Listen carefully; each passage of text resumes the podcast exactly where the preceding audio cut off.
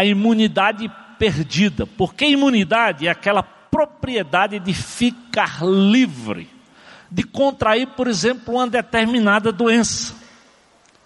Ou o direito de ficar livre de determinadas restrições. Então, na saúde, até bem poucos anos atrás, o Brasil tinha alto índice de poliomielite, ou seja, de paralisia infantil. Até que se descobriu uma vacina, né?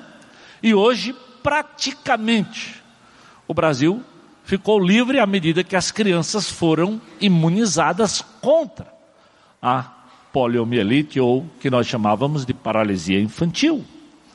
Assim também sarampos e tantas outras coisas. No mundo da justiça também. Talvez só recentemente nós ficamos sabendo e compreendendo, por exemplo, que os parlamentares não podem ir para qualquer acusação, né? Precisa que alguém do Supremo, né? Reconheça que o camarada pisou na bola mesmo. Nós não, qualquer pessoa pode reconhecer, qualquer delegado ainda pode nos levar, não desmerecendo o papel do delegado, mas nós não estamos imunes a esse tipo de coisa. E à medida que eu estava lendo e estudando sobre isso, eu lembrei quando muitas vezes eu ia para Recife, né? E quando chegava lá na Paraíba, sempre tinha uma tal de Operação Manzoar. E os camaradas paravam, a primeira pergunta é se o senhor é autoridade? Eu tinha até vontade de dizer, sou ministro do Evangelho de Jesus, mas eu digo, mas ele vai é ficar bravo, né? Não, não sou não. Que era para ele poder inspecionar o meu carro sem talvez a preocupação, né? Se eu sendo autoridade tinha o direito de usar arma e coisa desse tipo. Então, imunidade é essa capacidade apesar de todos os avanços da ciência e da sabedoria humana, nós não temos imunidade para tudo. Nós precisamos lembrar disso. Ou seja, nós não estamos imunes a todo tipo de doença, nós não estamos imunes a todo tipo de problema, ou de dificuldades, às vezes, de relacionamento com a pessoa com quem nós nos casamos, que foi uma opção do coração, de muito amor, de muita paixão, ou com um filho que foi gerado dessa relação, coisa preciosa. Mas às vezes nós temos problemas. Ou seja, nós temos que lembrar que desde o livro do Gênesis, capítulo 3, a Bíblia diz que porque pecamos, certamente vamos ter problemas e morrer. O Senhor disse ao homem: coma livremente, Gênesis 2, 16, 17, de qualquer árvore do jardim, mas não coma da árvore do conhecimento do bem e do mal, porque no dia em que dela comer, certamente você morrerá. E a Bíblia diz que o diabo vai lá e convence. É por isso, olha, quando a gente olha para Jó, o diabo entra na história. Quando a gente olha para Gênesis, ele vai lá e entra na história. Quando a Bíblia diz que a nossa luta não é contra carne e sangue, é contra principados e potestades, ela demonstra como isso é real. E às vezes, se você não entender que os nossos problemas só são resolvidos mesmo quando espiritualmente nós reconhecemos aquele que venceu o pecado, aquele que venceu a morte, aquele que é capaz de nos dar uma vida abundante e que tem solução até para a morte. Mas nós relutamos, nós sonhamos de viver, mesmo como crentes ainda, Hum, tudo tem que dar certo. E hoje o que não falta são palavras né, de levantar a moral de todo mundo. Tudo tem que dar certo. Você tem que decretar até. Você determina, como se o soberano fosse eu e você. Mas a Bíblia diz: sabe o que? Eu sou apenas servo e nada mais. É a musiquinha do Paulo César. É verdade. Quem sou eu para decretar? Quem é você? Porque sonhamos que tudo tem que dar certo? Não, nós queremos e espero que você busque. Mas o fato é que a Bíblia diz, ó, está lá em Efésios 2:1, nós estamos mortos em nossas transgressões e pecados. Nós não estamos imunes às nossas lutas, aos nossos problemas. Mesmo quando Jesus entra e ele é poderoso, mas de vez em quando você sabe, você dá lugar a uma ação do inimigo e você tropeça e você cai, e você tem que voltar, e você tem que pedir perdão, e você tem que ajustar. O que é tremendo nessas horas é esse amor de Deus que não desiste de você. Por isso nós cantamos a musiquinha aqui do Kleber. É. Ele sempre me dá a chance de recomeçar. É por isso que a Bíblia diz que todo dia, todo dia, Deus renova sobre a minha vida e sobre a tua vida, meu amado, da sua misericórdia e da sua graça. Porque Ele sabe que você e eu vamos precisar disso. E eu tenho que ter, não interessa, pastor, 30, 40 anos caminhando com Jesus, já 35 de ministério, eu preciso da graça todo dia, todo dia, todo dia. Eu tenho, tenho que fazer meu mapa, tenho que continuar lendo, eu tenho que continuar ouvindo lá do céu. Porque o velho homem continua lutando aqui com esse novo homem criado à imagem de Deus. E a Bíblia diz, Paulo diz em Romanos 6,23, para a gente não esquecer: o salário do pecado é a morte. Mas o dom gratuito, presta atenção, gratuito, bondade, é a vida eterna. Então o que eu tenho não é porque eu mereço, não é porque você merece. A Bíblia deixa claro, querido. Compreende isso. O que tem de bom na minha vida e na tua vida foi dado por esse dom gracioso. Mas você e eu, às vezes, queremos assumir a posição de que somos importantes, de que somos os senhores da situação. Quando o desafio é: seja mais humilde, seja mais simples, viva outro estilo de vida. Então, quando nós ficamos achando que talvez não temos problemas, que não podemos ficar doentes, é exatamente aí que a gente complica o nosso próprio cristianismo, ou lutamos com Deus. Então, a primeira coisa que nós temos que aprender com Jó é que a nossa imunidade acabou. Nós, ninguém está imune. Jó era homem íntegro, presta atenção. Não está falando do pastor Edson, nem do pastor Armando, nem do pastor não. Jó era homem, preste atenção, íntegro, justo, temia a Deus e se desviava do mal.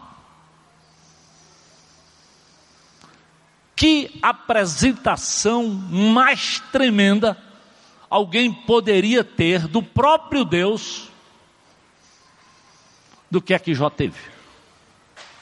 Como é que alguém dessa forma, nesse quilate de vida, nesse relacionamento com Deus, pode ter problema? Então, a primeira coisa que você precisa admitir, querido, nós somos, nós temos que lembrar que nós somos pecadores. Por mais que eu tente andar uma vida, eu carrego dentro de mim o único que nasceu de uma virgem pelo poder do Espírito e não conheceu o pecado, foi Jesus Cristo de Nazaré.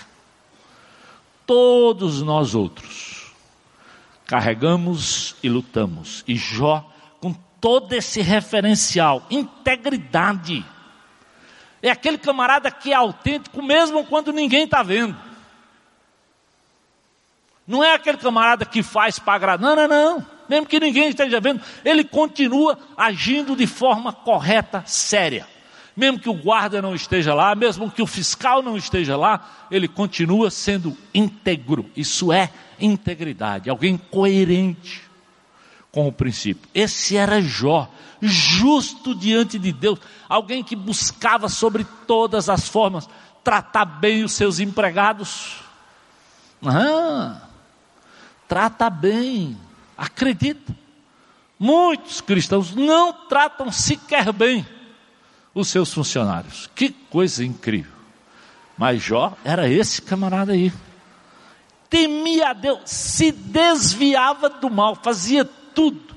Talvez leitura, oração, tempo com Deus, e ele fazia mesmo por ele, pelos filhos, a Bíblia descreve isso. Mandava, olha só, está lá, Jó 1 e 5, ele mandava chamar os filhos.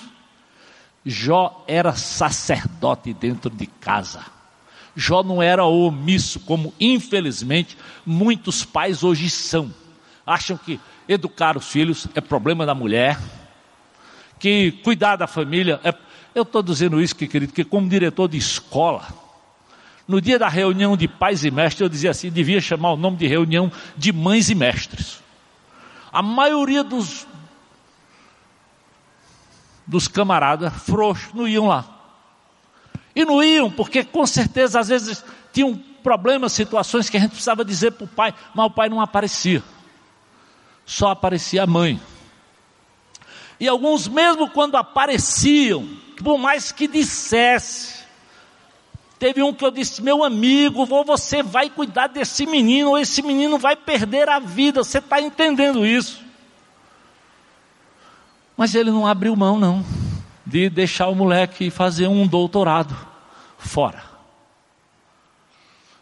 E infelizmente, infelizmente, aquele menino veio ao suicídio.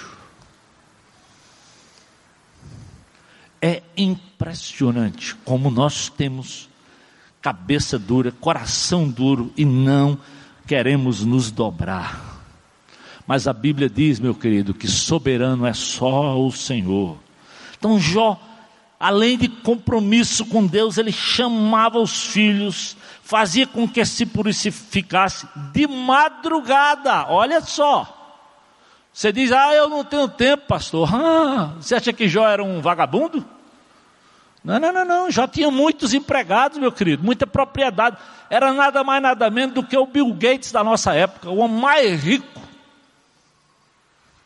Mas separava tempo para aquilo que é importante, para ir à presença de Deus. Eu pergunto: tu tem tempo? Tu procura? tu entende que tu precisa, eu digo, pai e mãe, e a presença de Deus, primeiro pelo seu coração, pela sua família. Jó separava tempo, ainda que tivesse que acordar de madrugada.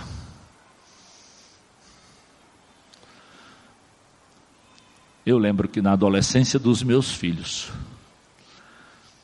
Deus me fez ler esse negócio de Jó aqui, e dizer: rapaz, acorda mais cedo, levanta mais cedo. Dizem que não é adolescente, é aborrecente. E eu quero, eu quero pedir a Deus, eu não queria ter dois aborrecentes em casa. Eu não tenho fórmula de, de arrumar tudo, mas o Senhor tem. Eu me acordava mais cedo, eu ia no quarto de um, ele dormindo, e eu orava lá com imposição de mãos sobre cada um deles. E depois é que eu ia fazer a minha própria devoção diante de Deus. Às vezes a gente esquece disso. A gente pensa que, ah, o senhor é pastor, diretor do colégio, sei lá. Aí começa a fazer um discurso de um, de um currículo que nessas horas, amigo, não adianta nada. Vai para a presença de Jesus, depende dele. Ele é o único que pode mexer no coração de uma criança, de um adolescente, de um pai, do marido, do marido. Às vezes é no silêncio mesmo, orando, que Deus vai lá e toca no coração daquele camarada. Ele diz: talvez os meus filhos, lá no íntimo, tenham um pecado. Essa, presta atenção à última parte aí do, do, do, do texto. Esta era a prática constante de Jó. Você está entendendo? Não era assim uma vez na vida, não. Jó era realmente um homem temente a Deus.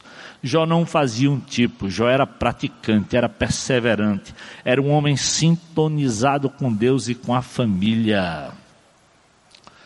Talvez uma pessoa assim se diz, ah, pastor, ainda um cara assim teve problema. Olha só o que o texto diz, nós já lemos aí. Pois bem, tudo que ele possui está nas suas mãos, apenas não toque nele. Primeira coisa que você precisa lembrar aqui, é sempre importante, Deus está no controle até da ação do diabo. É por isso que você tem que pedir a Deus, querido. Eu não tenho controle, mas Deus tem. O texto nos ensina. Deus permite, mas diz logo para o diabo: Vou deixar você tocar no que ele tem, mas nele você não vai tocar.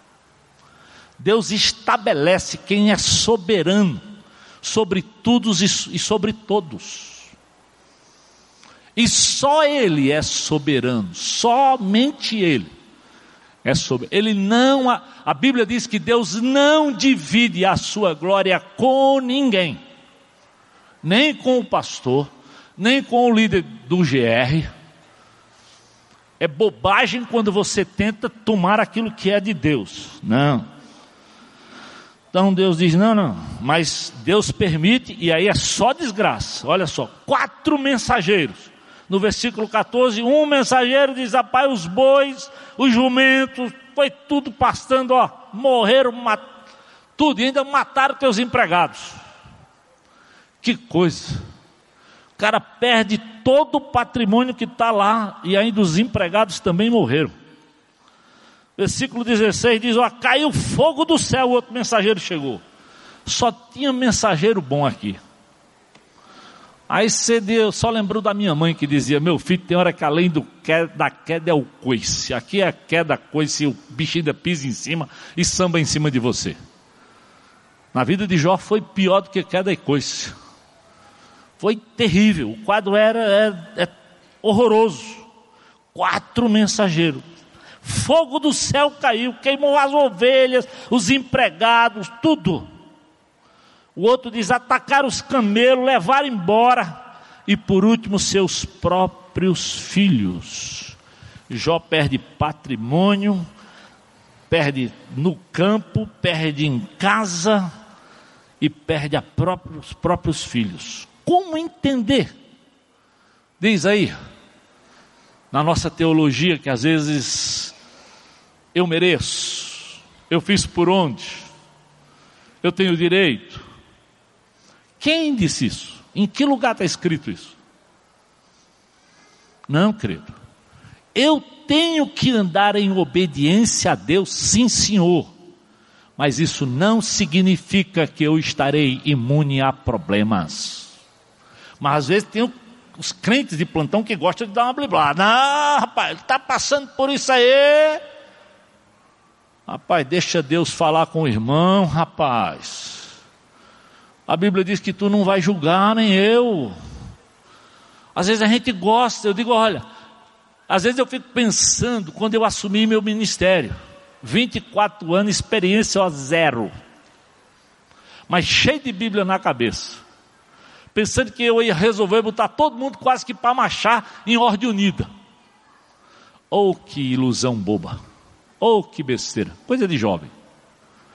À medida que eu caminhei,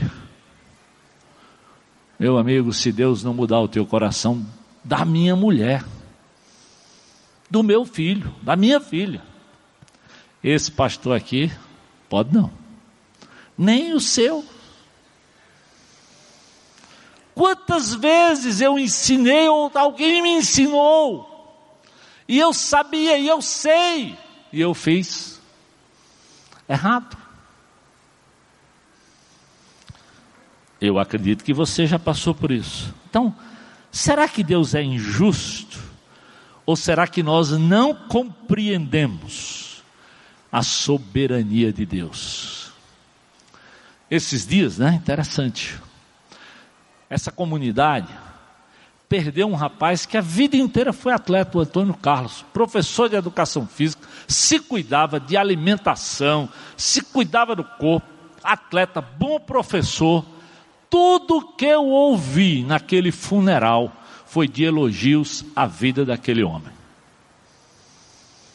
E aos 42 anos ele conheceu Jesus. Mas ele dizia: Eu fui mais duro do que Israel. Israel demorou 40 anos para se converter, eu demorei 42. Aí, só ele conhecia o coração dele. Aí o homem aceita Jesus e logo em seguida descobre que ele tem um câncer. E ele morre aos 44 anos de vida. É difícil a gente entender, com certeza. Muito difícil a gente entender. Mas a gente também pode saber como Deus o amava antes dele morrer. Jesus entrou na vida dele e ele tem uma vida eterna para viver. Às vezes eu fico impressionado quando eu, eu digo para minha filha, que está lá morando no Canadá, ô oh, filho, eu estou com saudade. Ela diz, pai, eu também estou. Mas o bom é que nós vamos ter uma eternidade inteira para viver juntos. É isso mesmo. Obrigado pela lembrança, pelo desafio, porque senão nós focamos tanto nesse mundo, no patrimônio, na riqueza, no ter, no construir, que nós esquecemos de Deus e por isso nós vivemos quando perdemos qualquer coisa, desmoronamos, a família desmorona. É uma vergonha como cristãos parece que entendemos de outro Deus, não o que a Bíblia revela. Só tudo vai bem se tudo tiver como você sonhou, como você planejou. Não, não, não.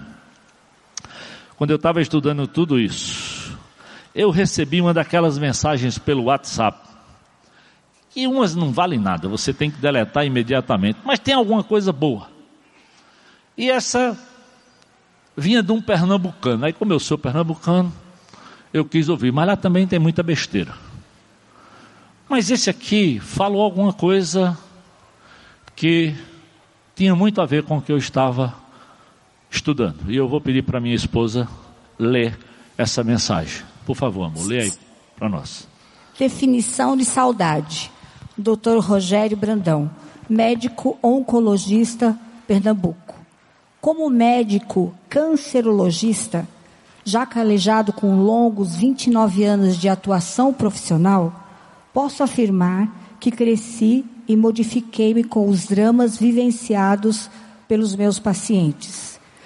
Não conhecemos nossa verdadeira dimensão até, pegos pela adversidade, descobrimos que somos capazes de ir muito mais além.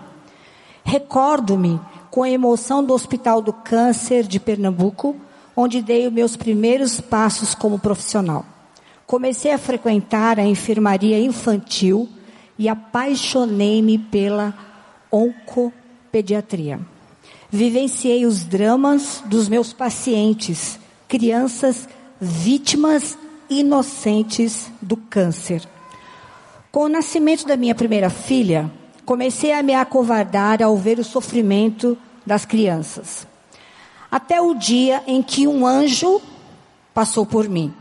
Meu anjo veio na forma de uma criança já com 11 anos de idade, calejada, pois por dois longos anos de tratamentos diversos, manipulações, injeções e todos os desconfortos trazidos pelos programas de químios e radioterapias.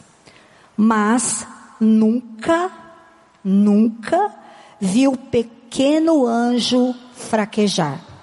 Via chorar muitas vezes. Também vi medo em seus olhinhos. Porém, isso é humano. Um dia, cheguei ao hospital cedinho e encontrei meu anjo sozinha no quarto. Perguntei pela mãe. A resposta que recebi, ainda hoje, não consigo contar sem vivenciar profunda emoção. Tio, disse-me ela, às vezes minha mãe sai do quarto para chorar nos corredores. Quando eu morrer, acho que ela vai ficar com muita saudade. Mas eu não tenho medo de morrer. Viu, tio? Eu não tenho medo. Eu não nasci para esta vida. Eu indaguei. E o que a morte representa para você, minha querida? Olha, tio, quando somos pequenos, às vezes,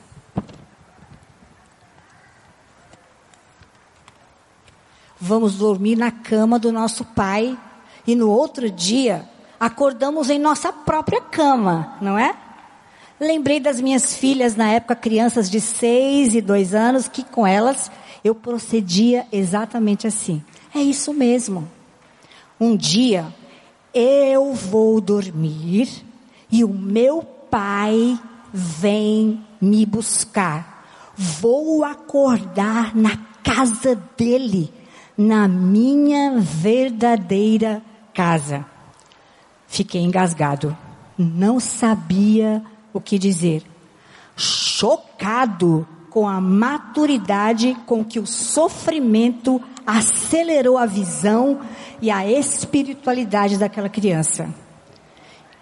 E minha mãe, tio, ela vai ficar com saudades em Mindoela. Emocionado, contendo uma lágrima e um soluço, perguntei: E o que saudade significa, significa para você, minha querida?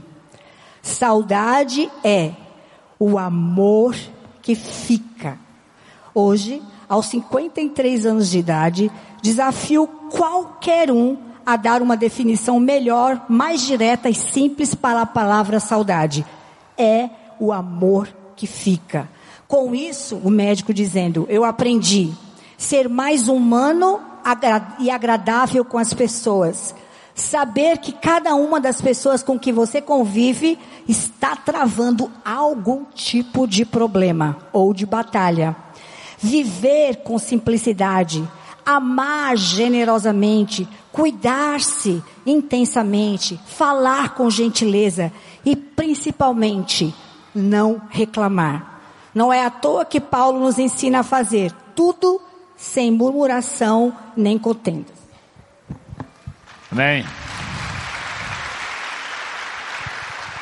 E eu convidei uma irmã, Gisla e o Davi, que eu tenho o privilégio de caminhar com eles já há alguns anos. E eu sei também de muitas lutas.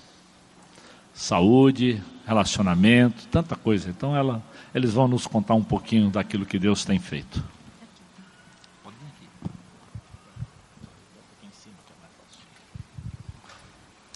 Bom dia, meu nome é Gisela. Eu sou esposa do Davi. Eu sou mãe da Isabel, da Lorena e a dona Riley, que está ali, a minha mãe. E a gente veio contar um pouquinho para vocês da nossa história. Eu tô eu, parecida com o Jó. Não ganhei de Jó, não. Tô, ele está bem longe. Mas é assim, uma, quando uma, um empregado vem falar uma notícia ruim, aí ele está terminando de falar, chegou outro, e daqui a pouco chegou outro. Eu estou mais ou menos assim. Mas nós tivemos uma filha que foi muito prematura. Ela nasceu de 24 semanas. Uma gravidez tem 40 semanas. E ela nasceu de 24.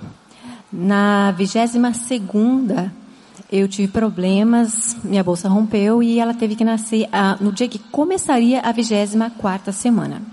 Ela nasceu muito pequena, 640 gramas. O peso baixou para 590 gramas. E nasceu com aqueles problemas dos prematuros, né? Muitos problemas, foi entubada. Mas nós demoramos muito tempo para eu conseguir engravidar.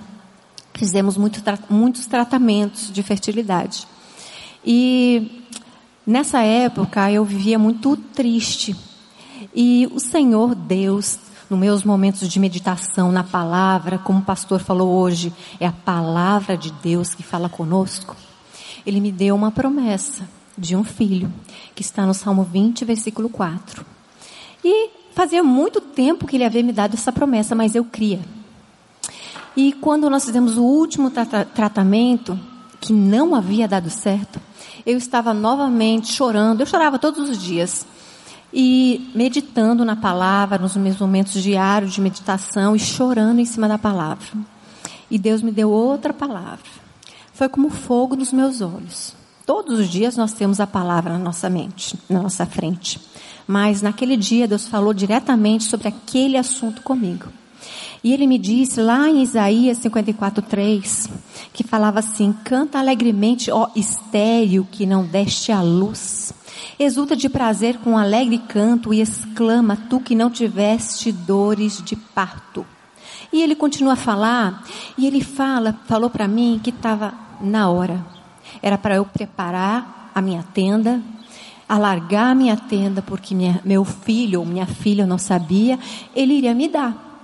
E eu compartilhei com meu marido e falei: não sei, mas esse é o tempo de Deus, é o Cairós de Deus, e Ele está falando que o nosso tempo de espera acabou.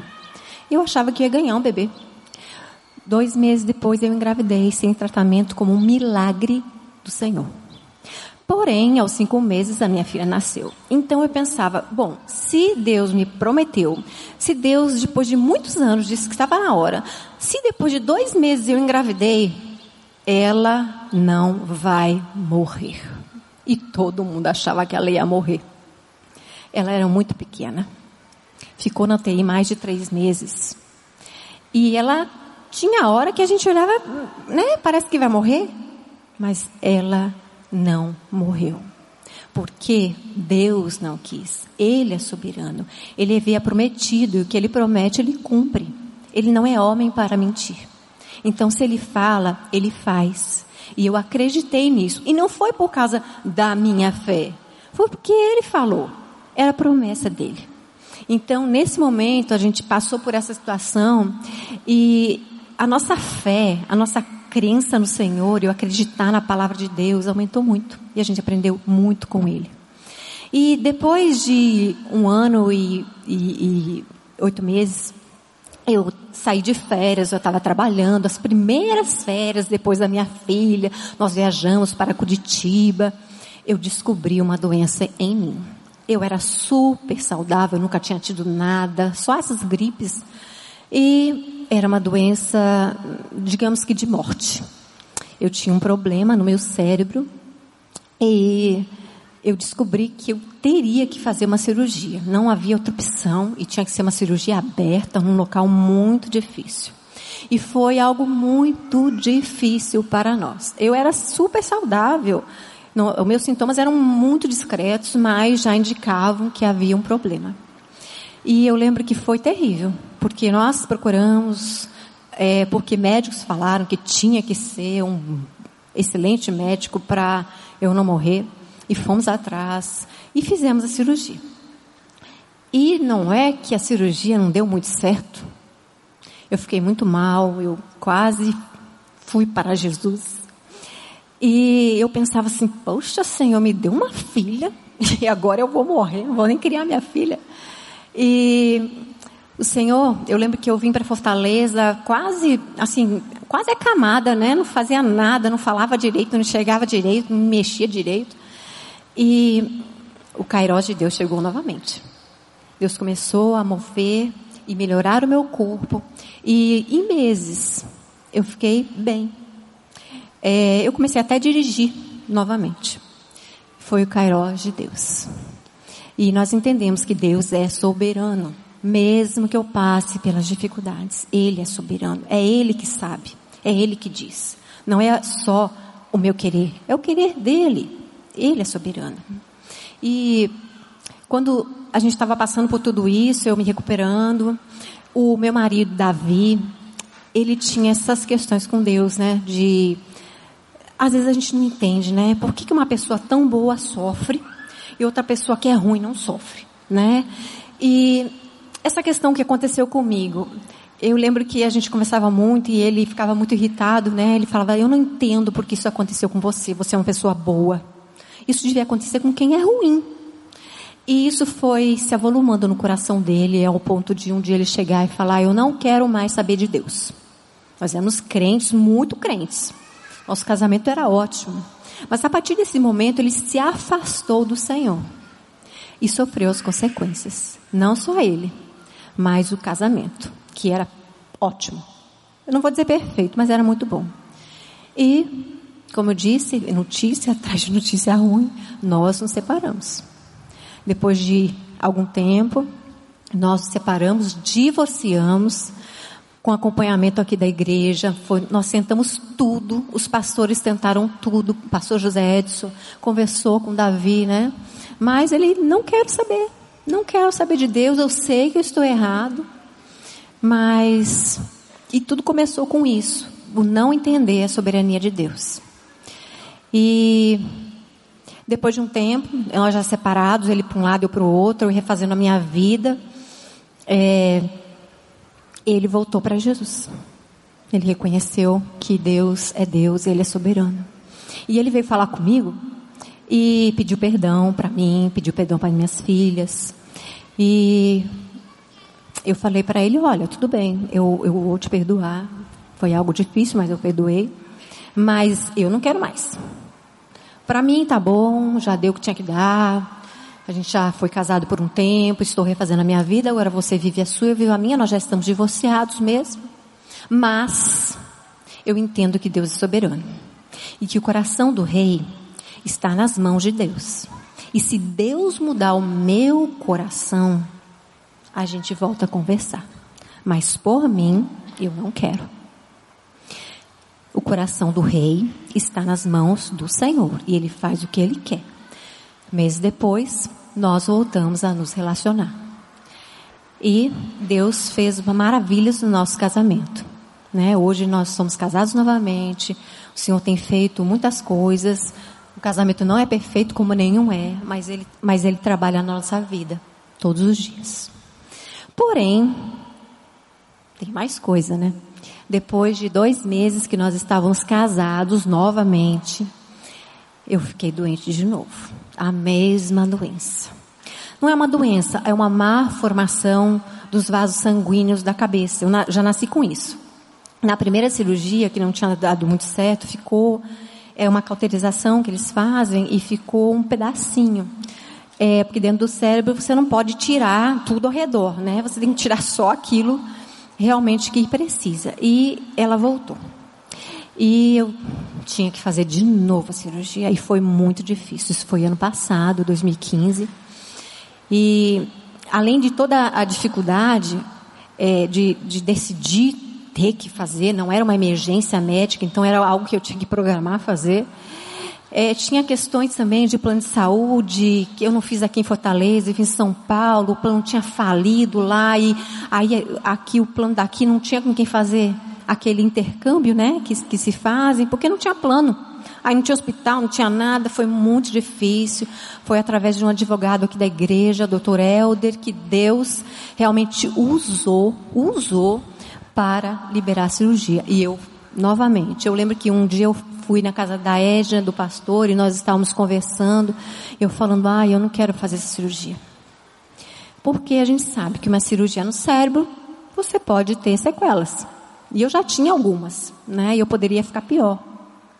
Então era algo que eu não queria fazer, mas que eu tinha que fazer. Só que eu tinha que lutar para fazer, porque era uma luta na justiça, né? E eu lembro que Edna falou assim: Deus, Ele já agiu tantas vezes na tua vida. Né? Todas as histórias que você tem vivido, sempre Deus tem agido, tem mostrado a sua soberania, a sua graça. E Ele não vai deixar de mostrar agora. Não quer dizer que tudo vai dar certo, mas Deus vai agir. Deus é Deus e você é filha de Deus. E isso ficou na minha cabeça, né? Eu realmente, a gente fez a cirurgia, vai fazer um ano, fiz em outubro, 30 de outubro do ano passado. Fiquei com mais sequelas, né, do que anteriormente, mas ainda são leves. E o Senhor tem agido na nossa vida e todos os passos que a gente tem dado, Deus tem feito a gente crescer e a gente aprender. Eu não vou dizer que tudo foi bom, ah, eu passaria tudo de novo. Eu acho que não. Mas com certeza Deus usou cada situação da minha vida para ensinar coisas. Porque nós deixamos, porque eu deixei. A pessoa pode ser avessa a deixar Deus agir. Mas se você deixar, ele vai transformar o mal em bem. Ele vai transformar aquela coisa horrível, caótica, em algo bom. Vai transformar a desgraça em graça. E é isso que ele tem feito na nossa vida. Amém. Obrigado, Gisela. Obrigado, Davi. Deus abençoe, viu? Muito, muito, muito obrigado. Por mais que a Bíblia diz, e Jesus diz que no mundo nós vamos ter aflições, no fundo, no fundo, nós parece que não acreditamos ou não aceitamos. Que Jó fez, que serve de desafio para a minha vida e para a tua vida. É diante de todo esse drama. A Bíblia diz: quando Jó ouve isso, ele levantou-se, rasgou o manto, rapou a cabeça e prostrou-se rosto em terra em adoração e disse: Saí nu do ventre da minha mãe e nu eu partirei. O Senhor o deu, o Senhor o levou. Louvado seja o nome do Senhor. Rasgar o manto, rapar a cabeça, prostrar-se, era dizer: perdi tudo, nem beleza preciso mais corta o cabelo. Quadro horroroso. Mas lá no fundo, um coração temente a Deus, que sabia ir à presença do Senhor, como Davi foi, quando tanto pediu que Deus preservasse aquele filho de Betseba e Deus não preservou, e ele foi lá e se prostrou diante do Senhor. Que Ezequias foi diante do drama de Jerusalém. Situações complicadas. Não é fácil enfrentar a dor e a perda. Não é fácil. Eu, eu fui ao aeroporto quando a Gisela chegou da cirurgia em São Paulo. Eu me preparei para esperá-la e imaginando. Mas quando eu a vi, eu não consegui ficar sem chorar intensamente. Fui para o meu carro, para o estacionamento e chorei um tempinho antes de vir para casa. É difícil a mente da gente acompanhar alguém tão normal, saúde, e de uma hora para outra volta dessa forma. Não foi fácil quando eu tive que ver o casamento. Eu tive uma conversa com o Davi, daquelas conversas que eu quase levei um segurança. Eu pedi para o Portela ir comigo, eu digo, Portela, vá comigo, que se o homem me bater, você me ajude aí para eu não apanhar. E vamos, e vamos fazer isso lá na tapioqueira, porque qualquer coisa alguém pega e não deixa ele me bater. Porque eu disse para ele: se você for crente, companheiro, era a única coisa que eu podia dizer. Tu vai comer com os porcos igual ao filho pródigo. Deus colocou o desejo de dizer isso para ele. Eu não sei como ele vai reagir, mas eu disse isso para ele. Graças a Deus ele não reagiu como eu pensei que ele podia reagir. E ele disse toda vez que ele passava um problema, ele lembrava dessa palavra. E Deus levou também Davi, que não dava tempo, a problemas sérios, de perdas enormes. E essa mulher, olha só, ela, pastor, o que é que eu posso fazer? E o pastor dizia: Não faça agora não, deixa um pouco mais, olha aí. Até que ela topou, ela topou a situação chegou num ponto tal que ela pagou um lugar para ele viver, porque ele tinha perdido tudo. Estava dormindo dentro do carro. Às vezes as ovelhas têm mais fé e mais amor do que o pastor. E por último, ela ligou e disse: Pastor, está perdoado.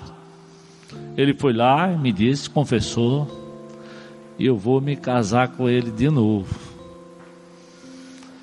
Com comunhão total de bens, com comunhão total de bens. Ah, eu olho para a história da Gisla, realmente eu lembro da integridade, do zelo, da fé, da esperança, da caminhada com Jesus. É possível, querido. Jó não é um é um personagem cristão. Eu não sei o que você está passando, mas eu sei que o Deus que é Deus, Ele é também Deus nesse momento. Ele tem lições para te ensinar, para me ensinar. E a gente não pode querer que Deus tenha que resolver, não. Às vezes a gente aprende é passando pelo problema. E alguns se dobram e se convertem exatamente quando passam por isso. Porque a dor é um megafone de Deus para tocar no teu coração. E talvez hoje você está aqui e ele vai tocar exatamente por isso. E eu espero só. Que nem você que é crente, ou que não é crente, não deixe o seu coração se endurecer diante da ação de Deus, do Espírito de Deus, querendo falar algo, seja de continuar passando pelo seu problema, se prostrando, adorando, esperando a intervenção de Deus, seja de quem sabe entregar a sua vida para Jesus. As palavras de Jó não são fáceis. Nu eu vim, nu voltarei.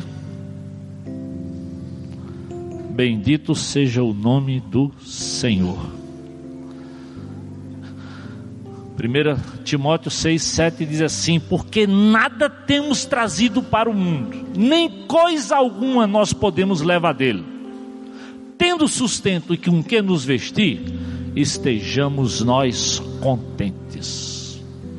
Deus, obrigado pela tua palavra, obrigado pelo exemplo de Jó, obrigado pelo testemunho da Gisela, obrigado por aquilo que o Senhor é capaz de nos ensinar, também nas nossas lutas, provações e dificuldades, Deus.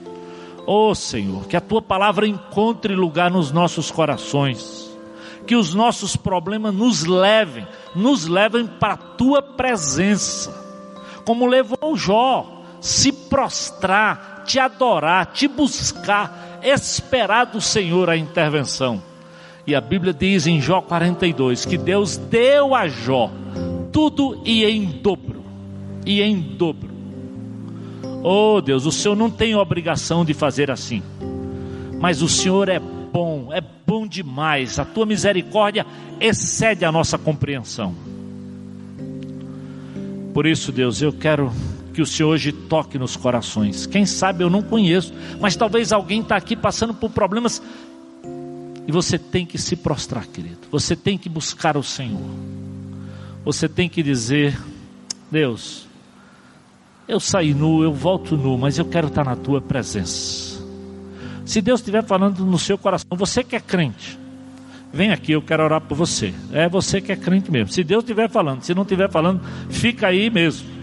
Mas se Ele estiver falando, você está passando por um problema e sabe que você tem que expor isso diante de Deus, se dobrar, se ajoelhar, interceder e confiar na intervenção de Deus. Você quer? Chega aqui, eu quero orar por você. Se há alguém no nosso meio. Só você conhece a sua situação, eu não conheço. Eu sei que às vezes precisa ter coragem de vir e se humilhar. Normalmente nós não gostamos, mas se Deus estiver falando com você e você está disposto a mudar, se você está disposto a mudar, esperar o Senhor agir, não você agir. Se você não é o soberano, se você é servo, deixe Deus falar com você. Oh Deus que a tua palavra encontre lugar. Se tem alguém aqui que nunca confessou Jesus como Senhor e Salvador, é tua oportunidade, meu amado e minha amada, de hoje entregar a tua vida para Jesus e dizer: Deus, eu preciso é te aceitar, eu preciso desse Deus, eu preciso desse soberano, eu preciso de esperança de salvação Então, se há alguém aqui no nosso meio que quer entregar sua vida a Jesus, levanta aí o seu braço também onde você estiver. Se tiver alguém no nosso meio que nunca fez essa decisão, amém. Se você quer chegar aqui à frente, você quer entregar sua vida a Jesus, é hora de tomar posição. Há mais alguém no nosso meio? É, é sua oportunidade. Aleluia! Vem cá, rapaz. Vem cá também você. Senhora, vem cá. Vem cá você também. Mais alguém? Se Deus estiver falando contigo, dá, deixa Ele tomar conta do teu coração. Você veio nu, podemos voltar nu, mas adorando e nos rendendo ao Senhor Jesus. Se há mais alguém, chega aqui na frente. Diz: Eu quero, eu quero entregar minha vida para Jesus. Eu quero vida eterna. Eu quero salvação. Deus, obrigado pela tua palavra poderosa, simples Obrigado pelo testemunho do teu servo Jó. Obrigado pelo que o Senhor tem feito na vida da Gisley, fez na vida do Antônio Carlos e de tantos outros. E obrigado por cada um desses meus irmãos e irmãs que estão aqui, Senhor, reconhecendo. Talvez a dificuldade de passar pela luta, pelas dificuldades, pelas tribulações, mas que é hora mais do que nunca de se prostrar, de se dobrar, de interceder, de reconhecer: nós somos servos e nada mais. Só tu és Deus, só tu és soberano, e o Senhor é nosso Deus, na fartura e na escassez, como Paulo diz. Ajuda-nos, Senhor. Obrigado também por essas vidas que hoje te confessam como Senhor e Salvador. Que o teu Espírito Santo confirme, habite e lhes dê a certeza dessa graça que é a vida eterna. É no teu nome, Senhor, que nós oramos e te agradecemos por esse culto. Eu faço isso em nome de Jesus. Amém. Vamos ficar de pé e vamos cantar de novo essa música tão abençoada. Deus abençoe cada um de vocês. Dê um abraço aí.